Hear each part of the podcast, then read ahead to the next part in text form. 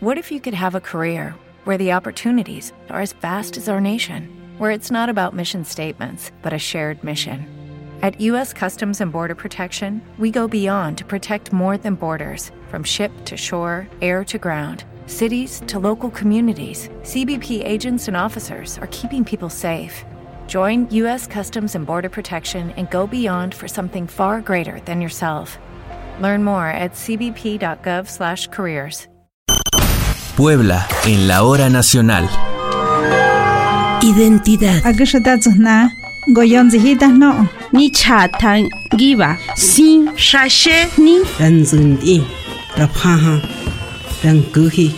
Orgullo de las tradiciones. Inicia la fiesta con misa, rezo. El chivo, pues por supuesto que le da todo el sabor, muy distintivo en Puebla, la tradición. Y de la historia que envuelve a los poblanos. Nieto de un soldado que vino aquí a la batalla el 5 de mayo que llevó nombre en vida de Nicolás Mariano Guayote. Puebla en la hora nacional. Puebla en la hora nacional.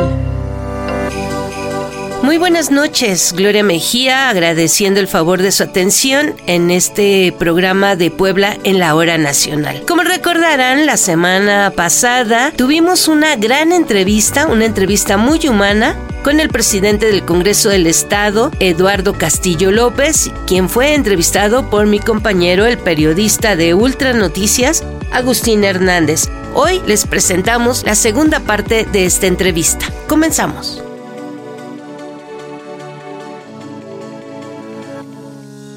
Estamos platicando con el diputado Eduardo Castillo, quien es presidente de la Junta de Gobierno y Coordinación Política. Estarás consciente, Lalo, que la figura del diputado es de las figuras en la política más desprestigiada, ¿no? Sí, mucho. A ver, como sociedad hemos sido eh, también muy cuestionados. Cuestionamos mucho. A ver, primero, ¿qué hace la sociedad? Nos cuestiona a los políticos. No creen la política, no creen el político, porque el político para la sociedad somos mentirosos, somos chismosos, somos arrogantes, somos prepotentes. Eso es lo que tenemos de conocimiento con la sociedad, así estamos en ese concepto. Yo les puedo decir una cosa que la política la tenemos que cambiar.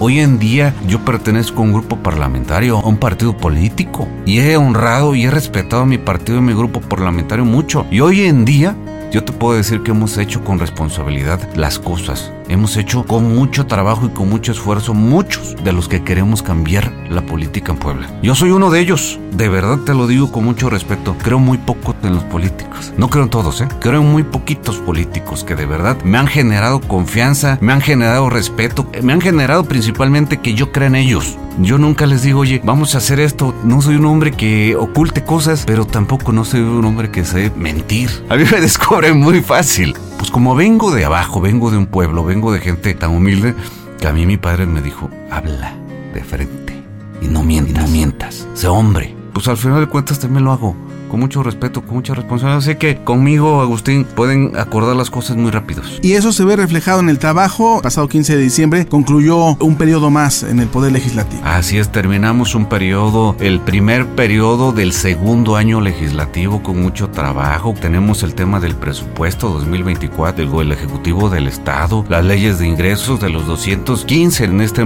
momento presentaron 215 de 217 municipios con mucha responsabilidad, asumimos con respeto, con diálogo, estuvimos en mucho cabildeo con las diputadas y los diputados, pero sí cerramos un periodo con mucho trabajo, con reformas importantes en materia de procuración de justicia, en materia de salud, en materia de medio ambiente. Hicimos consultas, consultas importantes, la consulta de educación, la consulta de movilidad, la consulta indígena, temas que nos pedía la Suprema Corte y ya traíamos herencias de legislaturas pasadas, que era nuestra obligación revisarlas, dictaminarlas para que se convirtieran en un proyecto de ley. Y hoy ya tenemos leyes en estas materias. También el tema en el Congreso se ha legislado mucho a favor de las mujeres, el tema de deudores alimentarios. Deudores alimentarios hoy en día, ¿qué culpa tiene un niño?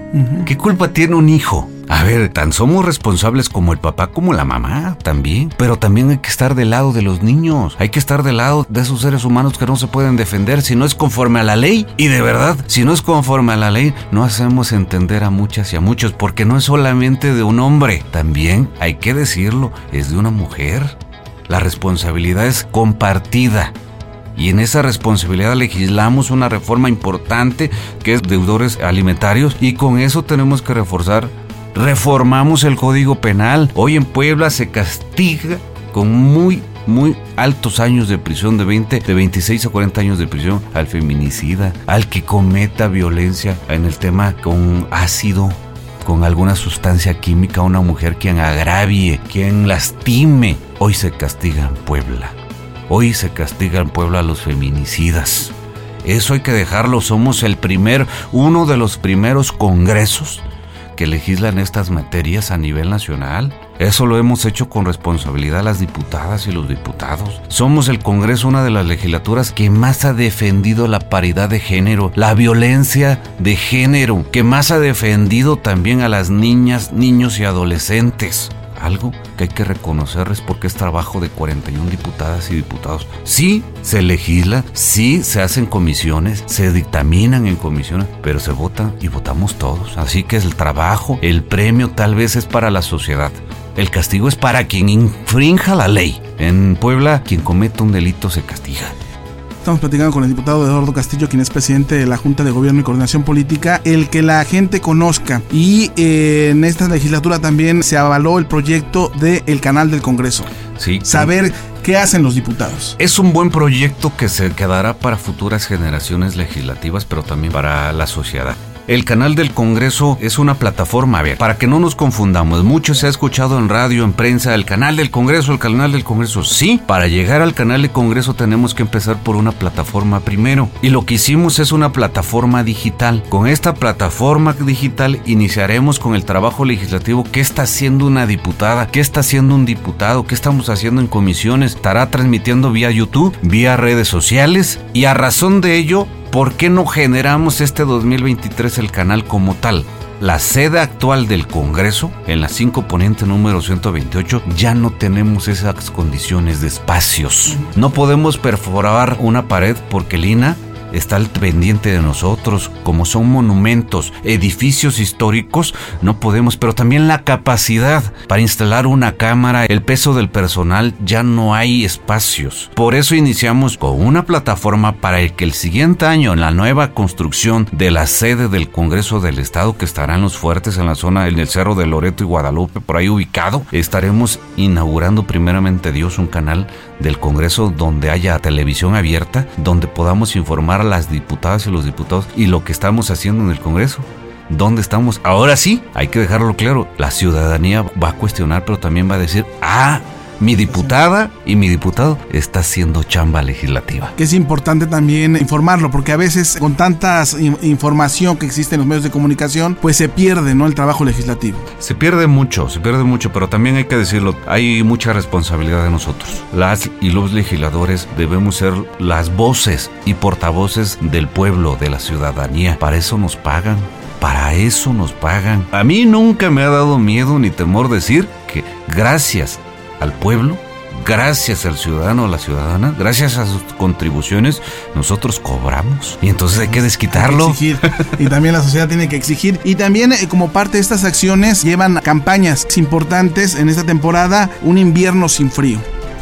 Lo organiza el voluntariado que preside mi esposa. Omito el nombre porque si no es promocionarla. Yo soy respetuoso con mis compañeras diputadas y diputados, pero lo organiza el voluntariado del, del, Congreso del Estado. Se está organizando con las diputadas, con los diputados, con las asesoras, con los asesores, con el personal administrativo de recolectar en esta temporada de fríos, fríos invernales que son fuertes. Yo que vengo de una sola caliente, para mí esto es muy frío, donde se estamos recabando, recolectando suéteres, chamarras, bufandas, abrigos, gorritos para los niños, cobertores, cobijas, todo lo que en nuestras casas ya nos queda chico, nos queda grande o ya no usamos o que tenemos ya arrumbado, yo les invito a toda la ciudadanía poblana que nos escucha que vayan a donarlo al Congreso del Estado. Ahí estamos en el área de atención ciudadana de lunes a viernes, de 9 de la mañana a 6 de la tarde. Los estará recibiendo el personal administrativo en la área de atención, repito, 5 Poniente, número 128, Colonia Centro. Ahí está el Congreso del Estado y esperemos recabar lo que más se pueda para poder llevarlo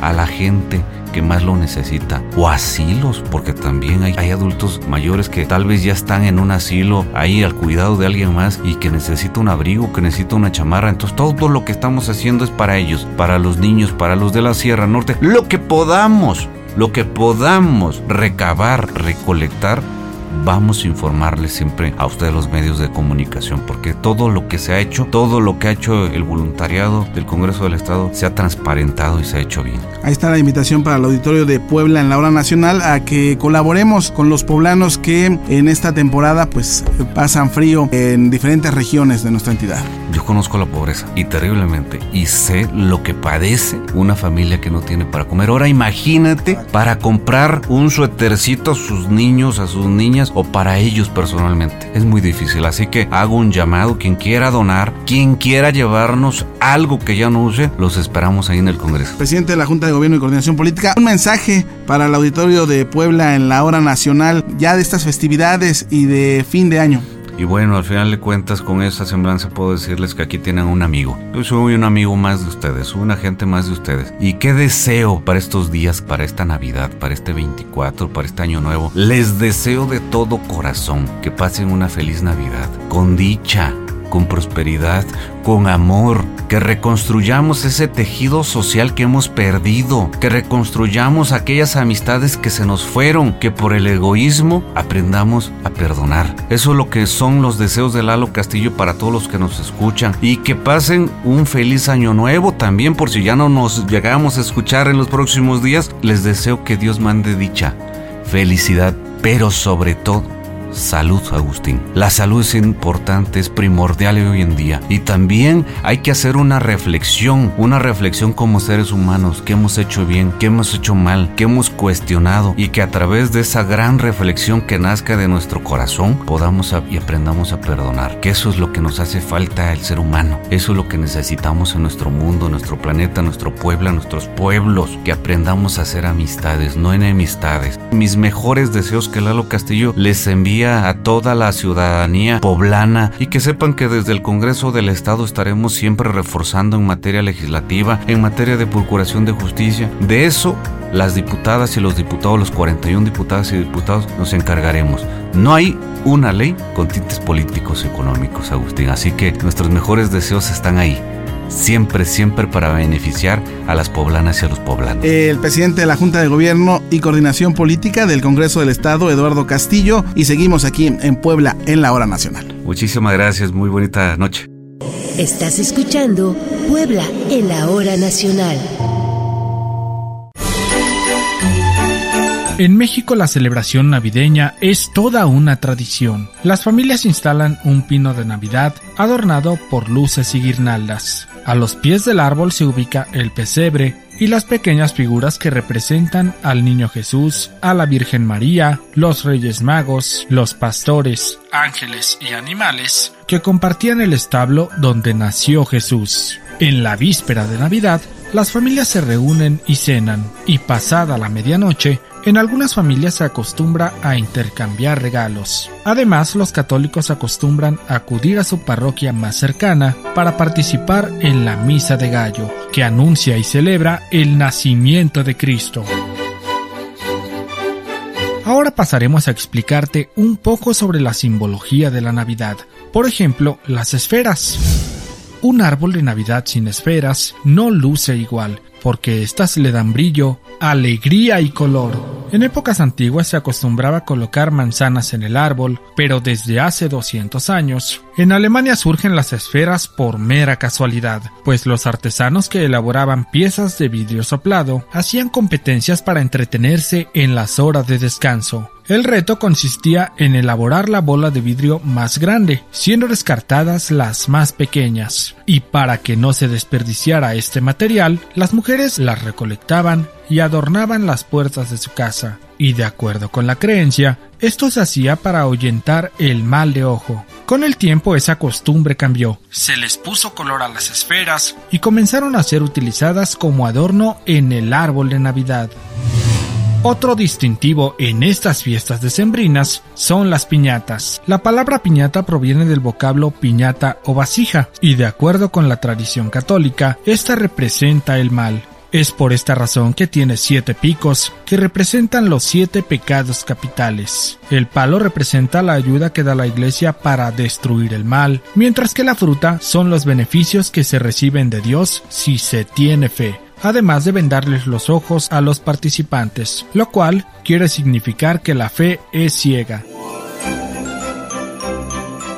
Pero la decoración navideña no solo se limita a las esferas, luces y otros detalles. Las plantas también son parte importante para lograr una adecuada ambientación, y la flor de Pascua o Nochebuena es la más popular en estas fechas. Es conocida también como flor o estrella de Navidad, es de hojas de color verde oscuro con los bordes dentados y posee otras hojas coloreadas con aspectos de pétalos que pueden ser de color rojo, blanco, amarillento o rosado. Después de las fiestas decembrinas, estas plantas pueden ubicarse en el jardín o en otros lugares donde no les dé completamente el sol, a fin de que se conserven durante todo el año. Pueden llegar a medir hasta 5 metros en forma de arbusto, aunque como ocurre la mayoría de las veces, son cultivadas en macetas midiendo aproximadamente 50 centímetros.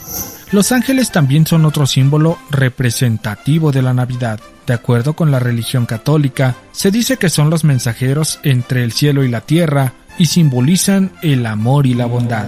Otro elemento que forma parte de la ornamentación en Navidad son las campanas. Se les puede encontrar en puertas, ventanas o ramas del árbol navideño, representando la anunciación al pueblo del nacimiento del niño Jesús. Antiguamente se pensaba que eran utilizadas para ahuyentar a los malos espíritus.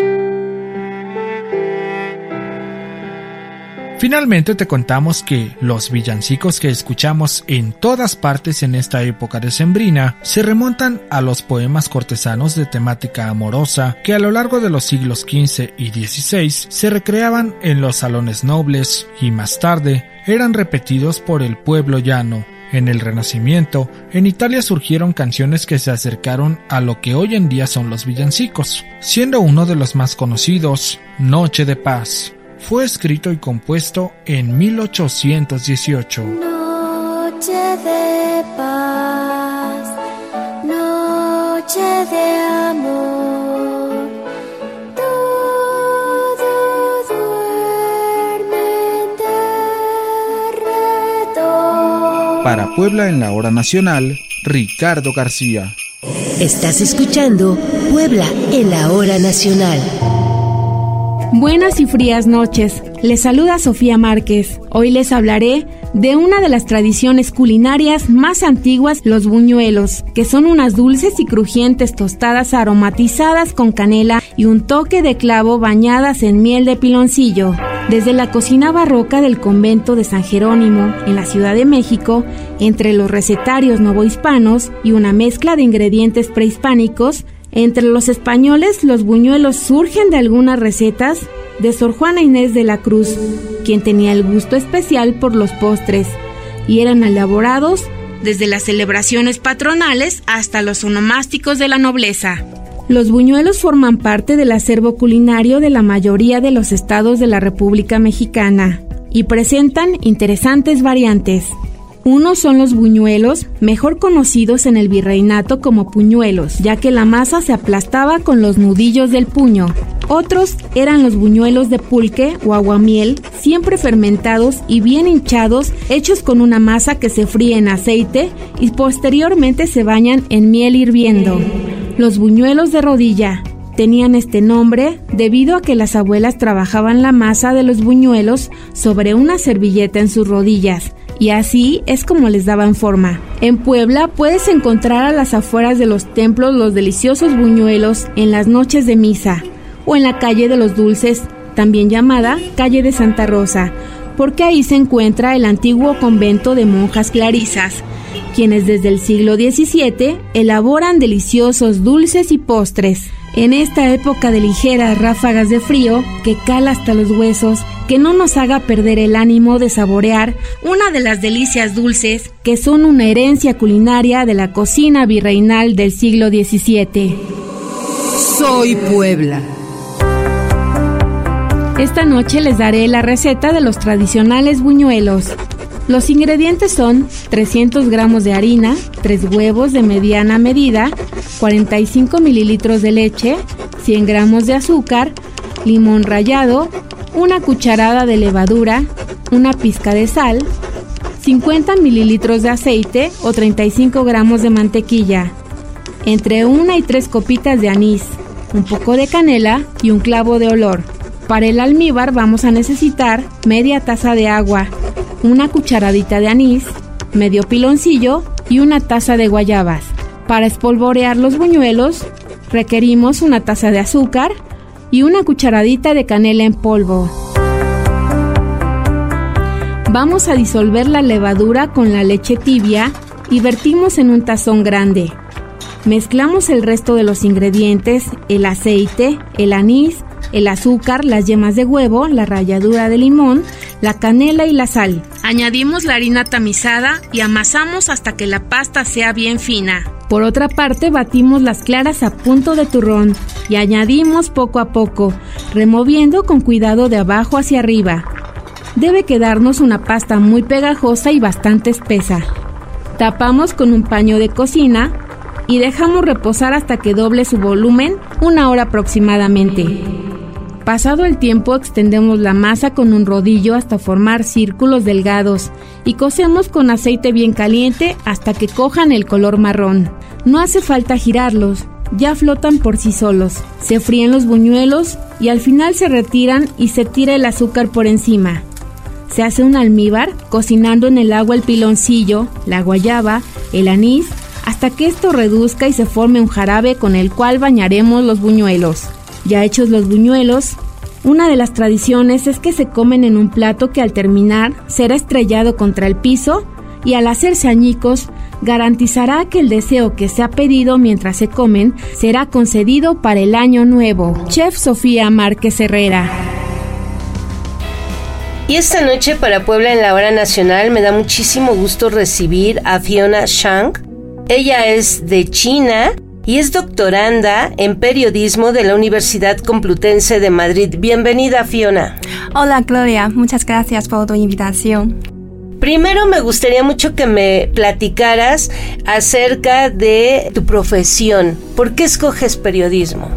Yo, mi carrera es comunicación audiovisual y después de terminar el grado, y me encanta este tema y quería hacer un máster en comunicación social. También tiene que ver con lo que estoy haciendo ahora y me parece que esta carrera me da más oportunidad de hablar con la gente, me da la oportunidad de realizar lo que quiero y también hasta ahora yo creo que como comunicadores y muchas veces tenemos más responsabilidad de otras profesiones. Y justo en ese sentido, estuve estuviste en estos cursos talleres de la Benemérita Universidad Autónoma de Puebla, junto con la Universidad Complutense de Madrid y la Latinoamericana, la Complutense Latinoamericana, para este taller o curso que nos tocó, el de comunicar para impulsar la economía sostenible, el compromiso de los medios, las marcas y los consumidores. ¿Qué es lo que te llevas de este curso taller?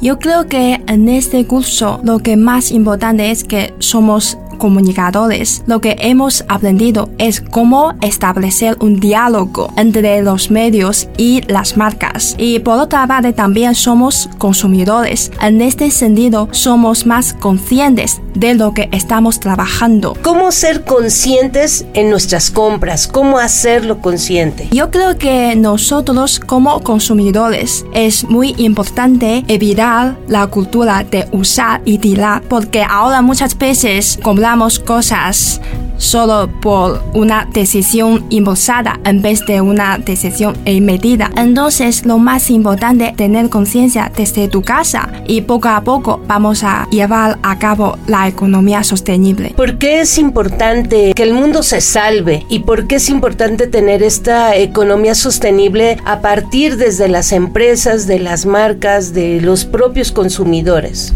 Porque somos seres humanos, vivimos en este planeta, es nuestra casa. Nadie puede decir que no amo a mi casa. Entonces, para cuidar a nuestro hogar, entonces tenemos que ser conscientes más que nunca para salvar nuestra vida y nuestra futura generación. ¿Cómo hacer como padres el enseñar a nuestros hijos? Porque hay que predicar con el ejemplo. Si nuestro hijo ve que nosotros tiramos basura, obviamente nuestro hijo, nuestra hija va a hacer lo mismo que nosotros. La verdad que me parece que ahora los jóvenes, incluso los niños, son más conscientes que los mayores. Yo creo que porque ahora la educación escolar ha funcionado. Entonces espero que en el futuro los niños puedan ayudar a sus padres cómo clasificar las basuras, cómo no tirar las bolsas plásticas en la calle, etc. ¿En China lo aprenden desde niños? Y sí, es cierto que ahora en China somos más conscientes que antes porque sabemos que antes China como un país gigante ha contaminado mucho.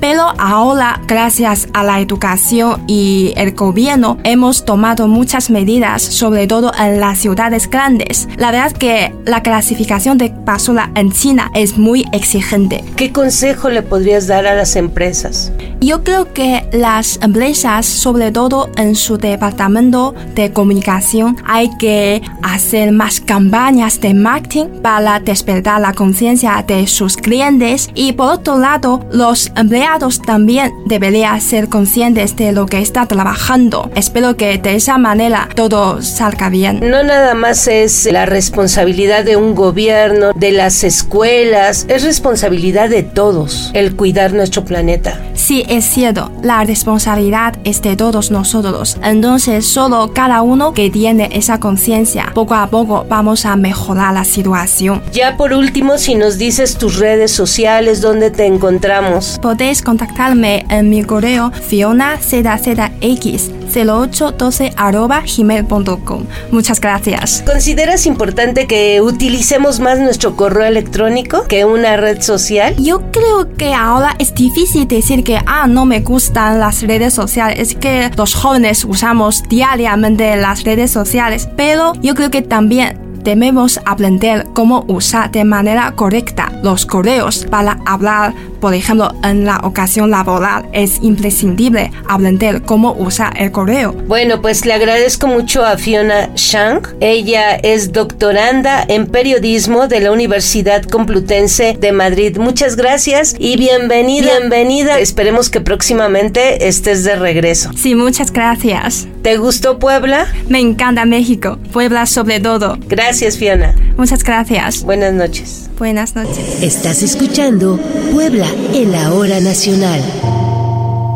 ¿Qué tal? ¿Cómo están? Muy buenas noches. Les saluda el caminante Jimmy Red en los municipios de Puebla. Hoy visitaremos Chichiquila, ubicado en el extremo oriente del estado, en la Sierra Madre Oriental y en las faldas del volcán Citlaltépetl, a 1800 metros sobre el nivel del mar. Su nombre significa lugar donde abunda la hierba amarga, formado por Chichi, cosa amarga, Kilitl, hierba y La, una posposición que indica abundancia.